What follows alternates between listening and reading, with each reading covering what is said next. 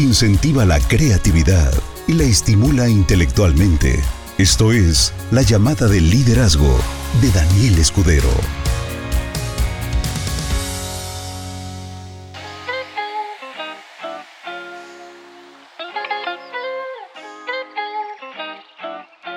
Muy buenas noches, socios. Espero que se encuentren muy bien.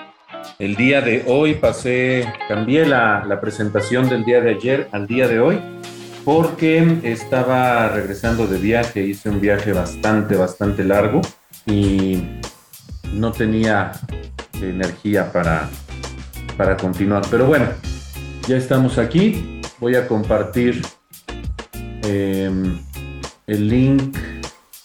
Bueno, no, mejor por ustedes. Ustedes, por favor, compartan el link con las personas que, saben que, que doy la llamada de liderazgo y los estoy viendo aquí en la transmisión en vivo. Hoy vamos a hablar de la percepción. Hay una frase muy interesante que yo se la escuché a... Ah, ¿cómo se llama este hombre? Ah, no me acuerdo, pero bueno. Habla de que las cosas cambian si cambias la forma en la que miras las cosas.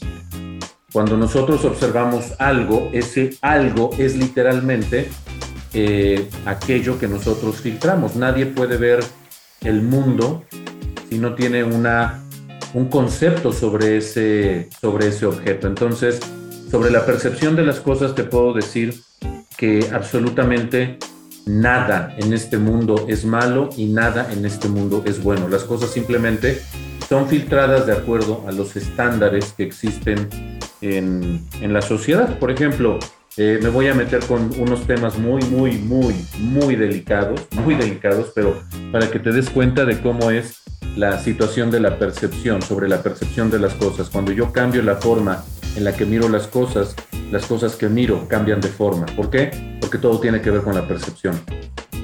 Un concepto es la belleza. Se consideraba que estar gordo es antes abundancia. ¿Por qué? Porque el flaco era el trabajador, el peón y eran todos flacos. Y entonces el gordo, con sobrepeso, con cardiacazos, era el adinerado. Y luego cambió ese concepto y se empezó a poner que el gordo es el que está mal. Entonces, eh, el delgado se empezó a volver tendencia y luego llegaron al extremo en donde la anorexia es percibida como algo bonito. ¿Por qué? Porque así son los, los, modelos, ¿no? Y luego, la percepción de las cosas cambió y se empezó a poner de moda que la de la aceptación, ¿aceptación existe esa palabra? Que aceptar a las personas sin importar su forma es lo correcto.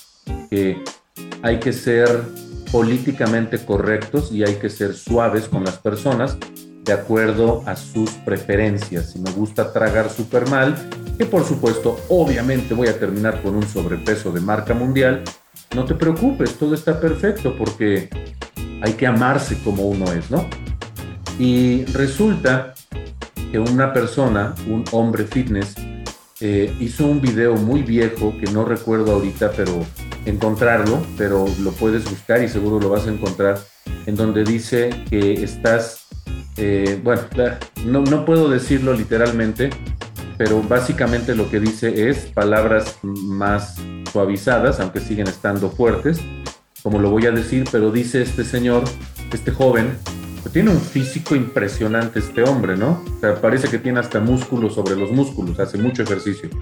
Dice que estamos jodidamente mal para aceptar algo de ese tamaño, porque las personas que están enfermas por sobrepeso no solamente se afectan a ellas mismas, sino que cuando empiezan las enfermedades crónico-degenerativas por el sobrepeso, todos los que están alrededor tienen que cargar con la persona que decide vivir mal. ¿Por qué? Porque me tienes que aceptar así como soy.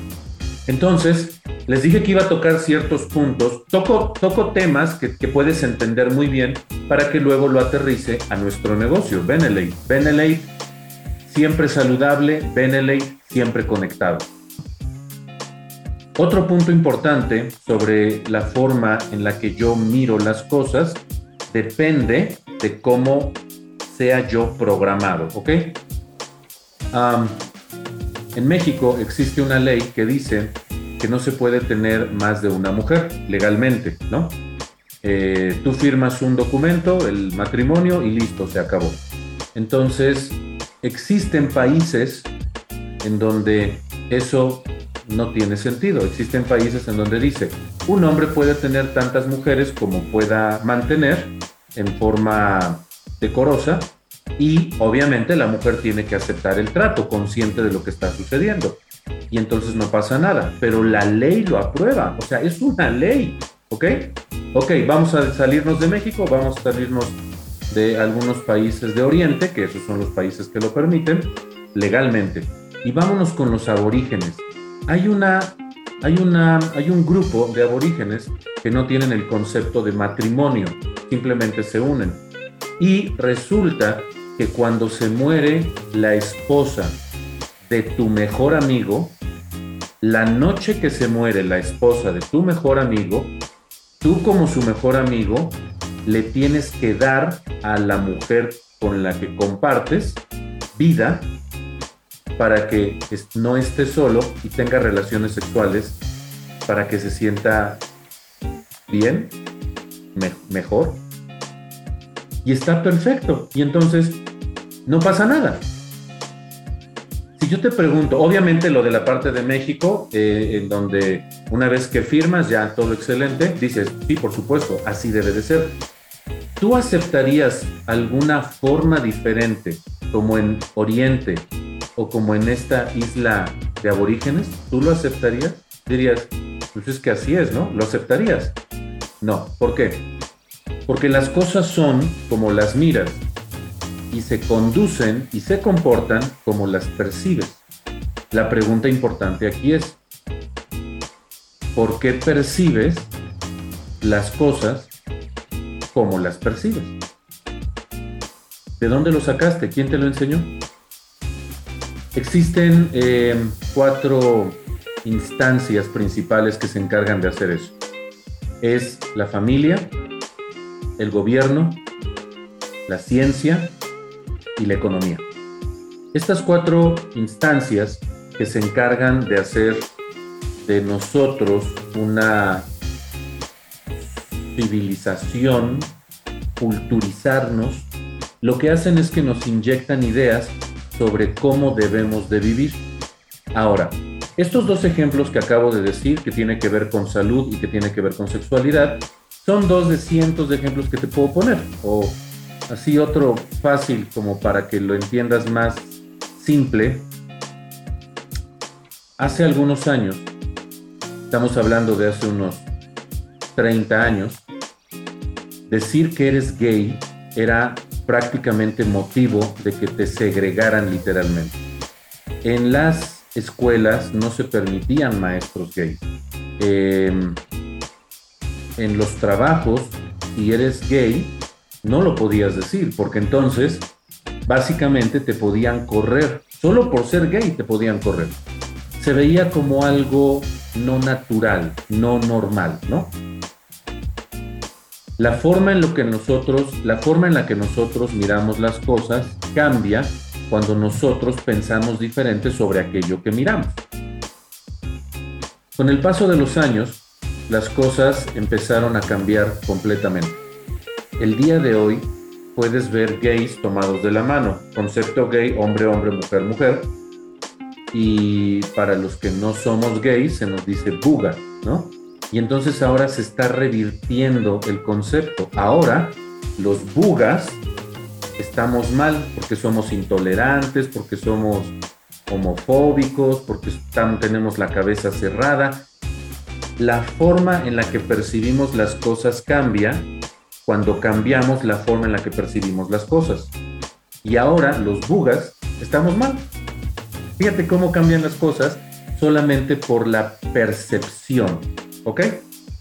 El gay sigue siendo gay, el no gay sigue siendo no gay, pero hoy, hoy, hoy, hoy, hoy, se invirtieron los papeles.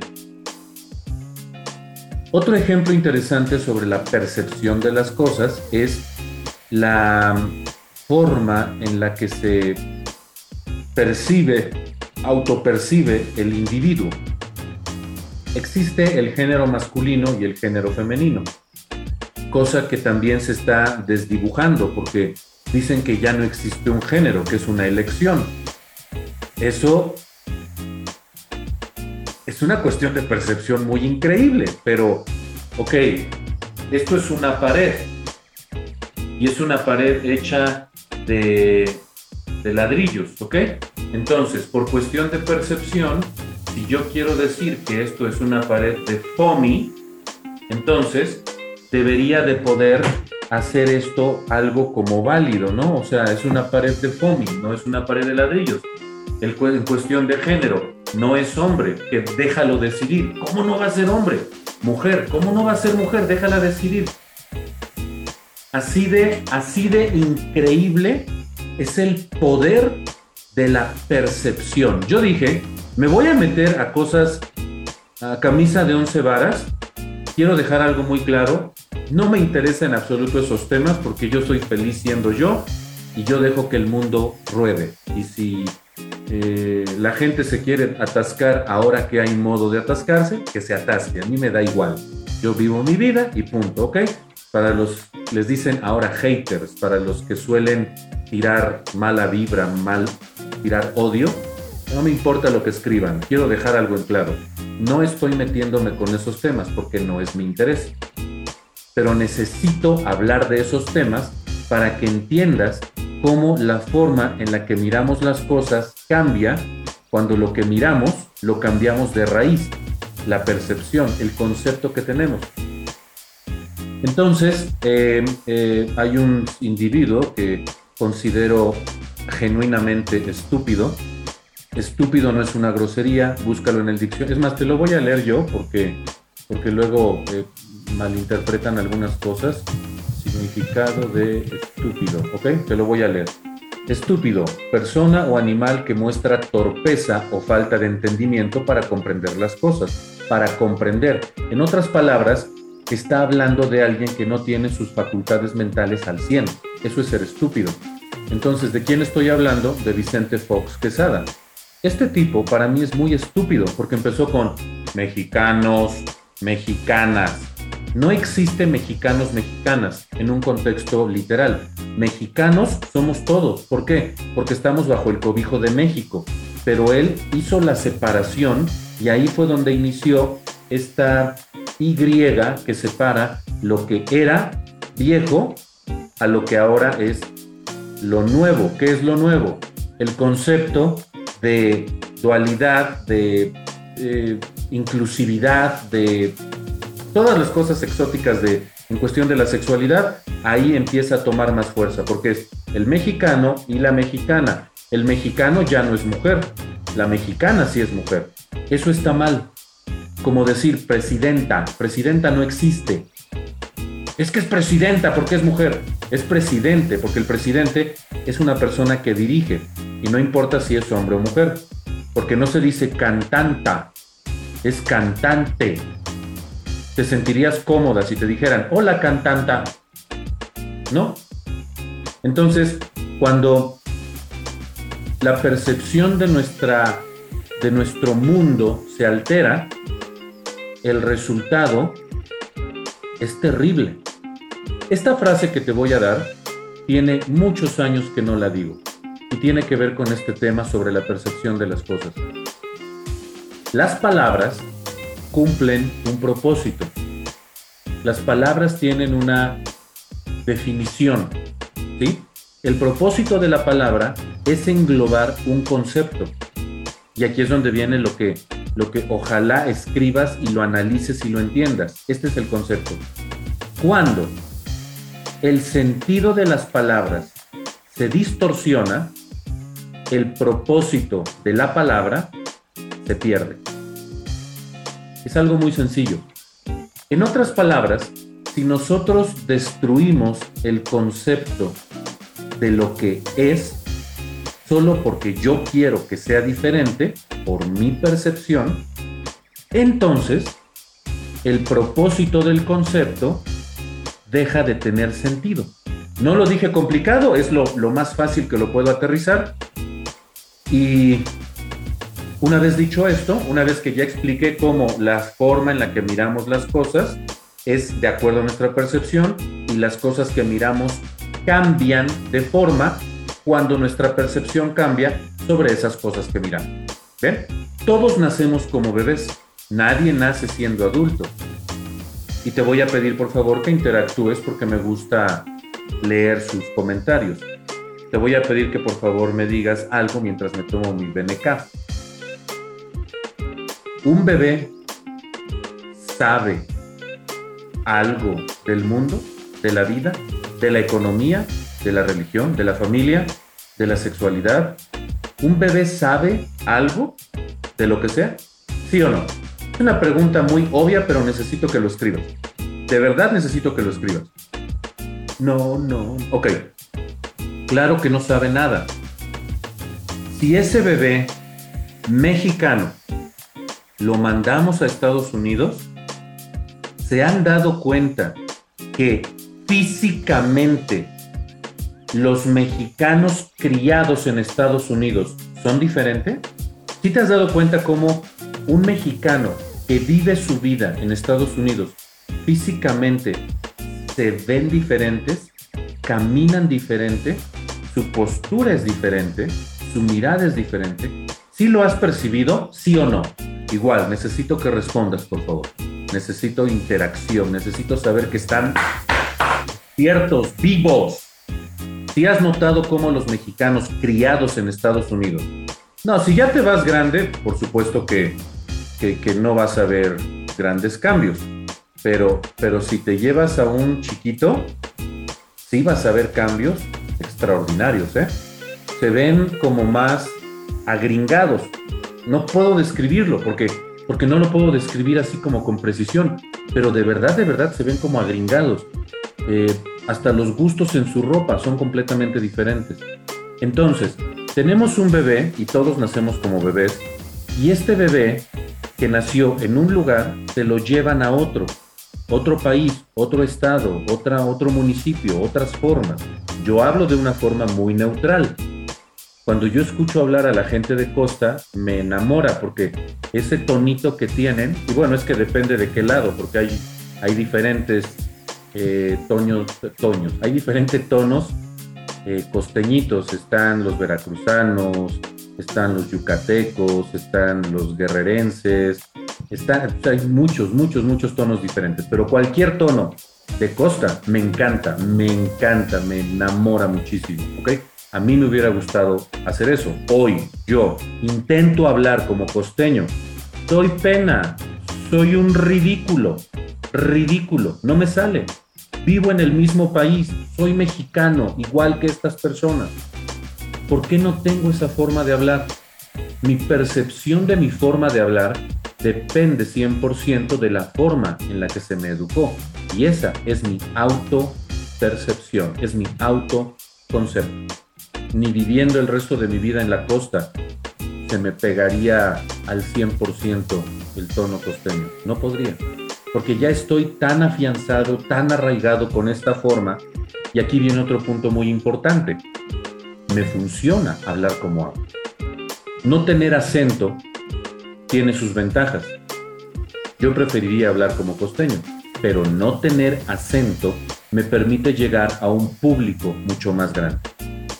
En otras palabras, una vez que nosotros empezamos a integrar nuestra forma de interpretar el mundo, si nos funciona, no tenemos necesidad de moverlo.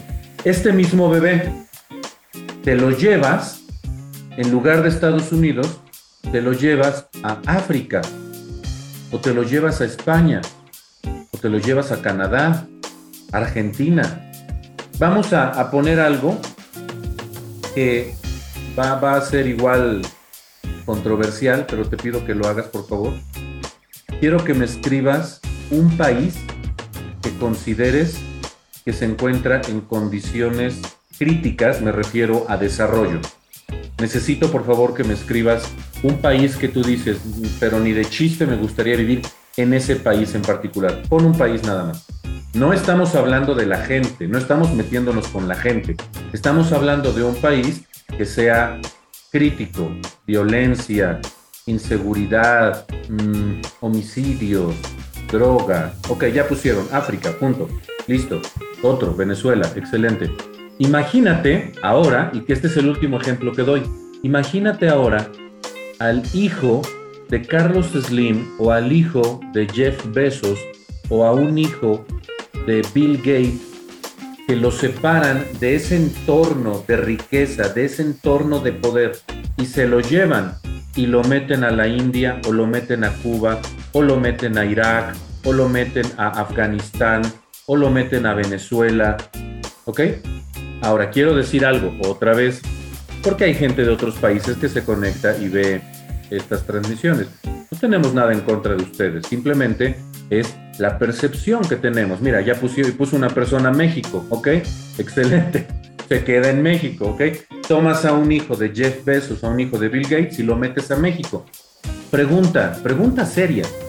Ese niño tenía todo para convertirse en el próximo megamagnate mundial. Iba a tener acceso absolutamente a todo. ¿En qué crees que se va a convertir si metemos al hijo de Bill Gates a la colonia Narvarte, a lo que fue en algún momento la ciudad perdida en, Ciudad de México, lugares donde ni la policía entra. ¿En qué crees que se convertiría este joven, este bebé? Ah, bueno, aquí puso una persona, sería muy bueno para que tengan comparación. Eh, no sé, no sé de qué te refieres, Alejandra, no sé a qué te refieres. Si el niño sería bueno que tenga comparación entre en la, a la colonia doctores, ándale. Dice una persona que se convertiría en un magnate porque ya trae los genes de empresario. Yo no lo creo en absoluto para nada. Tepito. Ok, ¿en qué se va a convertir? Pues claro, en un salvaje, en un pandillero.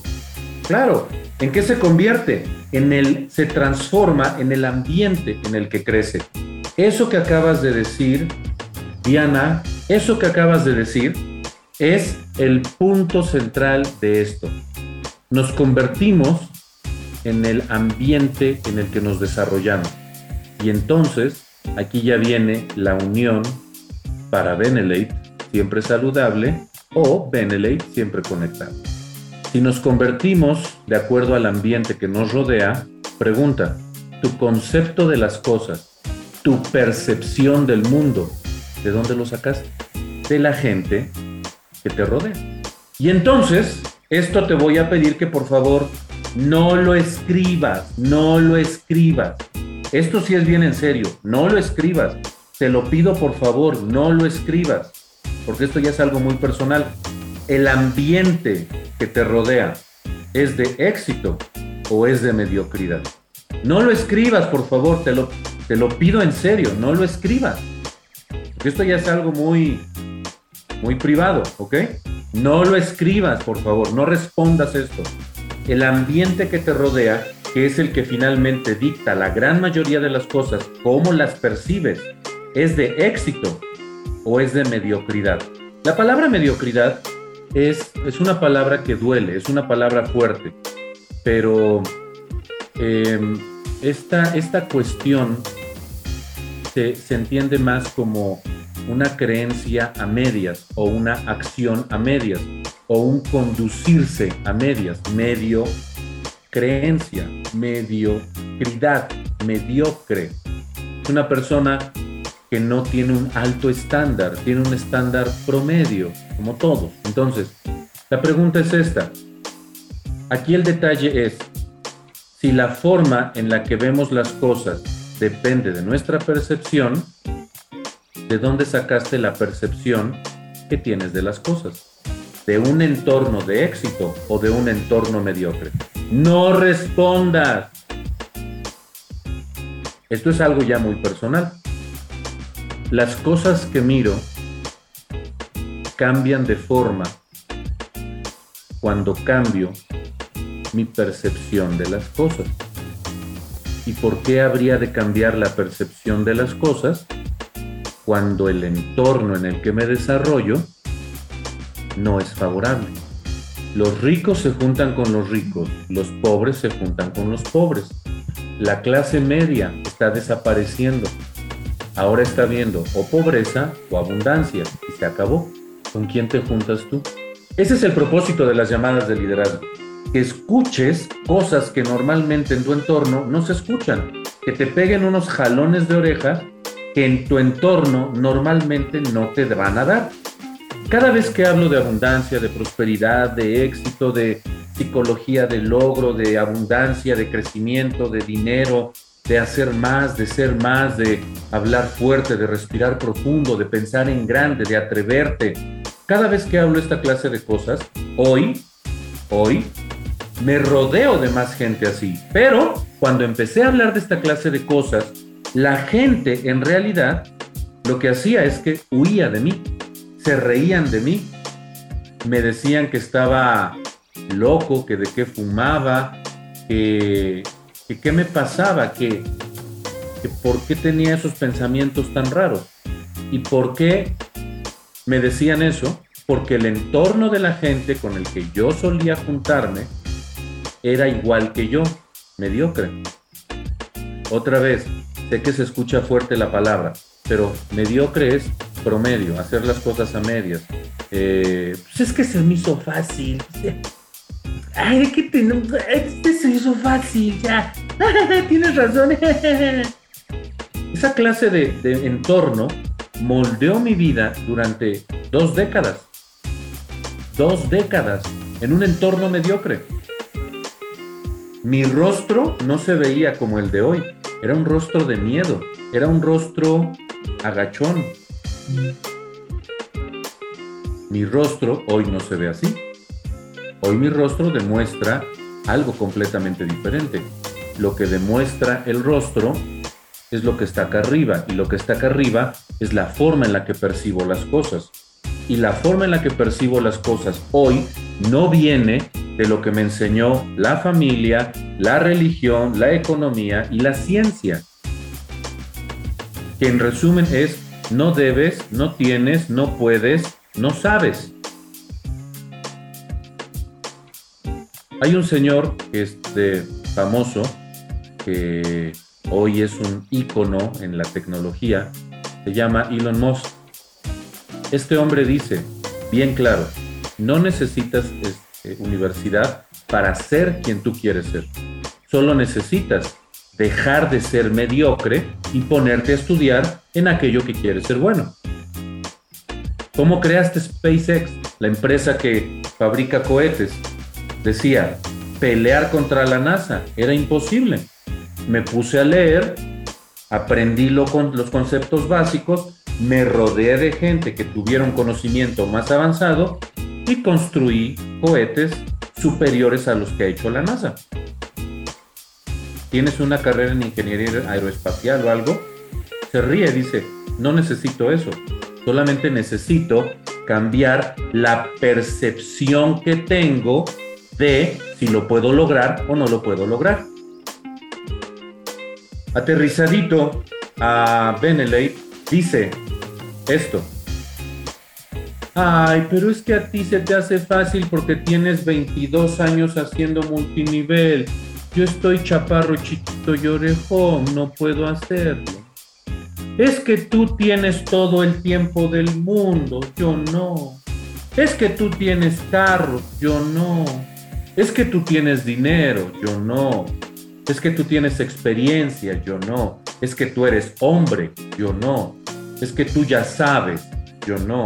Es que tú puedes hablar en público, yo no. Es que tú puedes hablar a través de la cámara y parece que de verdad nos estás hablando. Y yo ni siquiera puedo ver a los ojos a mi perro. Cuando cambias la forma en la que miras las cosas, las cosas que miras cambian de forma. Eso es el poder de la percepción.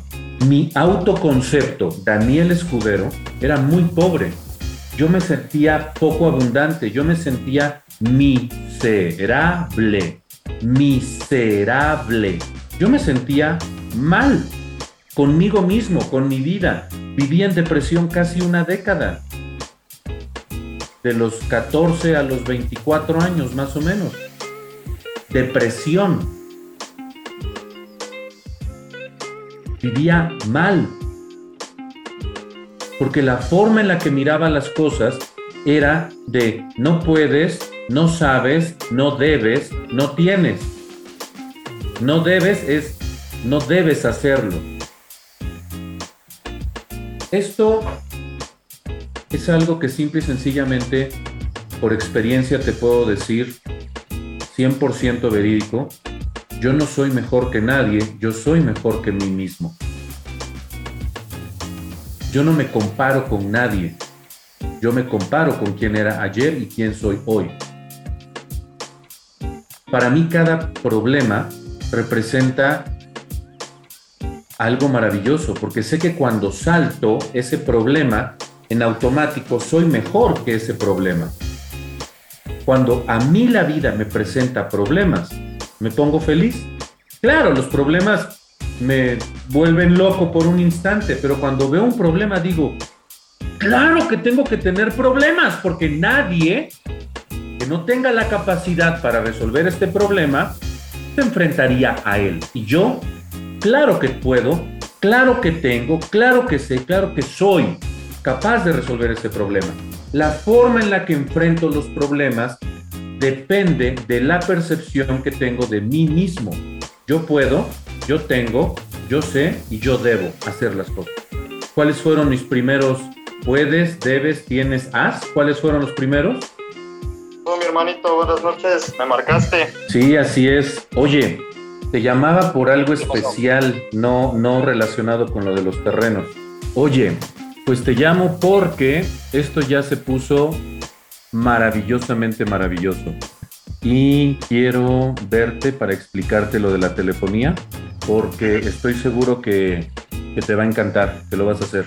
Y ahorita tengo, ya sabes que podemos vernos por Zoom y todo eso, pero yo prefiero verte personalmente. Ahorita traigo la agenda saturada hasta el 1000, pero el miércoles 13 de abril nos podríamos ver por la tarde. ¿Te parece bien que lo agendemos? Porque realmente estoy muy interesado en explicarte el negocio. Miércoles 13, entonces dentro de la otra semana. Así es. ¿A qué hora quieres que nos veamos, mi hermanito? Pues después de las 5 de la tarde hasta las 9. ¿De 5 a las 9? Sí, yo creo que sí, mi hermano. No, de 5 a 9 no, es demasiado tiempo. Tú elige un horario. Con una hora que nos veamos es ah, chihuahua. más que suficiente. ya lo yo dije de 5 a 9 hoy va a estar muy largo, pero pues no hay problema. No, no, no. El, elige un horario. Este, ¿Qué te parece si nos vemos a las 5? Fantástico. Eh, nos vemos en mi oficina, nos vemos en un café, nos vemos en donde tú me digas. Donde te, a ti se te haga más fácil, mi hermano. Bueno, pues no, Plaza San Diego No, es... Plaza Dorada, perdón. Plaza Dorada, ándale. Ah, ok, sí, perfecto. Fantástico. Ya ese día me platicas de cómo va lo de las escrituras y todo, pero de verdad quiero que hagas esto porque es muy sencillo, muy sencillo. Claro que sí, no, ya sabes que yo, eh, sabes que te había dicho que sí me interesa, la verdad, tuve ahí algunas cositas, pero sí estuve viendo lo que es, eh, las conferencias que estuviste haciendo sobre por Zoom. Pero la verdad, sí, sí, sí, o sea, sí me, sí me interesa un poquito eso, pero ya sabes por. pues yo voy a hacer a que te interese mucho y vamos a trabajar fuerte con esto.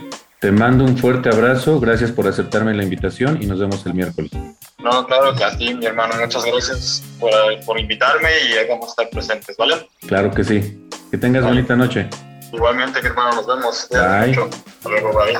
Entonces, el simple hecho de tomar un teléfono e invitar a alguien, y ahorita en tiempo real ustedes vieron cómo saqué una cita, y les juro sobre mi existencia, que claro que lo voy a meter, y claro que lo voy a guiar de la forma correcta, y le voy a decir, paso número uno, email, paso número dos, y todo lo voy a hacer de la forma correcta, y me voy a tomar una fotografía y la voy a subir, les voy a decir, él es Antonio, y ustedes vieron cómo lo invité. ¿Qué pasa? La forma en la que miro el posible desarrollo del negocio es en proporción directa en la forma en la que yo concibo la actividad que realizo. Es una forma diferente de decir lo que acabo de hacer. La forma en la que miro las cosas cambia cuando las cosas que miro cambio el concepto que tengo internamente. Y un día yo me dije a mí mismo, Daniel, tienes que hacer este negocio de forma seria, de forma profesional, de forma directa, de forma concisa. No puedes seguir perdiendo el tiempo. Invitaba a la gente y decir, "Mm, Me decían, ¿qué? Y colgaba. No decía nada. ¿Por qué? Porque la forma en la que miraba las cosas era de pobreza. Y entonces las cosas que miraba me respondían exactamente igual, de acuerdo a mi percepción. Un día dije, vamos a matar a los cuatro jinetes del apocalipsis. No debo, no puedo, no tengo, no sé. Y lo cambié por sí, sí, sí, sí. Y cuando yo cambié la forma en la que miraba las cosas, traducción, cambié mi percepción de las cosas, las cosas cambiaron en función de mi percepción. Esto es algo que se va a escuchar bastante egocéntrico, pero no lo es porque, pues, madera es madera, ladrillo es ladrillo, tela es tela, mica es mica, las cosas son como son, ¿no? Se va a escuchar egocéntrico, pero es lo que es. La gente me percibe como alguien de éxito. ¿Cómo puedes hacer eso? Porque eso depende del autoconcepto que tengo de mí. Autoconcepto, ¿qué significa? La percepción que tengo de mí mismo. ¿Por qué toco mi mente y por qué toco mi corazón? Porque la percepción es un conjunto de cómo pienso y cómo siento. Esa es la, la realidad. El pensar solamente no es percepción. El pensar y sentirlo, eso sí es percepción. Es como el amor. Te amo. ¿Lo sientes? Te amo. ¿Lo sientes? Si solamente se dice aquí, no es cierto. Si se dice, si se piensa y se siente, eso es percepción. La forma en la que percibes las cosas. Estoy equivocado. Tú lo puedes percibir así, pero es el autoconcepto, cómo percibo yo las cosas. Espero no haberte confundido con esto último que dije. Pero básicamente eh, la percepción de las cosas depende en función del autoconcepto. Y yo percibo las cosas cuando las creo y las siento. Y yo creo y yo siento que yo puedo, que yo tengo, que yo debo y que yo sé. El yo debo se escucha chistoso porque ¿a quién le debes? No, yo debo hacer las cosas. No tengo por qué frenarme. ¿Quién me dijo, crea una empresa de nutrición? ¿Quién me dijo, soporta el crecimiento? ¿Quién me dijo, pide créditos para hacer crecer esto? ¿Quién me dijo, muévete? Nadie, yo solo lo hice. ¿Por qué? Porque es mi autoconcepto. ¿Quién me dijo, aviéntate a una cama de clavos y alfileres al crear Benelite Móvil? ¿Quién me dijo? Nadie. Yo me lo dije a mí mismo. Yo puedo, yo tengo, yo debo, yo sé autoconcepto. Cuando me dicen, ¿cómo lo haces? Mi corazón se hace pequeño y quisiera abrazar a esa persona y pegar mi frente con su frente en el abrazo y poderle transmitir todo lo que yo he comprendido de la vida, pero no puedo hacerlo, para que entienda que todo tiene que ver con la percepción de uno mismo, lo que determina cómo va a ser tu mundo. Y esto sí te lo pido por favor aquí sí te pido que respondas. Y sé que hay muchas personas que son líderes y todo, y, te sorprenderías de saber que muchos líderes todavía tienen problemas con, con la forma en la que perciben las cosas por su autoconcepto. ¿eh? Pero bueno, habemos 305 personas conectadas y también le pido a los que vean esto en repetición, respóndelo, aunque sea en repetición, en el chat, respóndelo. Del 1 al 10, ¿qué percepción crees que tienes de ti? Cuando 0 no es del 1 al 10, del 0 al 10. Cuando 0 es una percepción pobre y 10 es una percepción muy grande. Por favor, escriben. Por favor, escriben. Sé que es duro, sé que es complicado, pero si te atreves a ponerlo, adelante. Porque te vas a dar cuenta de que tu percepción dicta tu realidad. Les agradezco mucho por estar respondiendo y ahora les voy a hacer, si ustedes continúen respondiendo, continúen respondiendo, porque ahora les voy a hacer otro cuestionamiento. Tú pones ciertas cosas, ¿ok? Tú pones esto. Si le preguntáramos a la gente alrededor de ti si te perciben como el número que tú dijiste, ¿crees que responderían igual? ¿Crees que responderían igual? Ahí es donde dice el dicho, la puerca torció el rabo. ¿Por qué? Simple, porque una cosa es lo que yo percibo de mí y otra cosa es la verdad. Entonces, respondiendo genuinamente, ya no lo escribas, ya no lo escribas. La primera vez sí, esta segunda vez ya no lo escribas. Esto es de ti para ti, esto es para ti.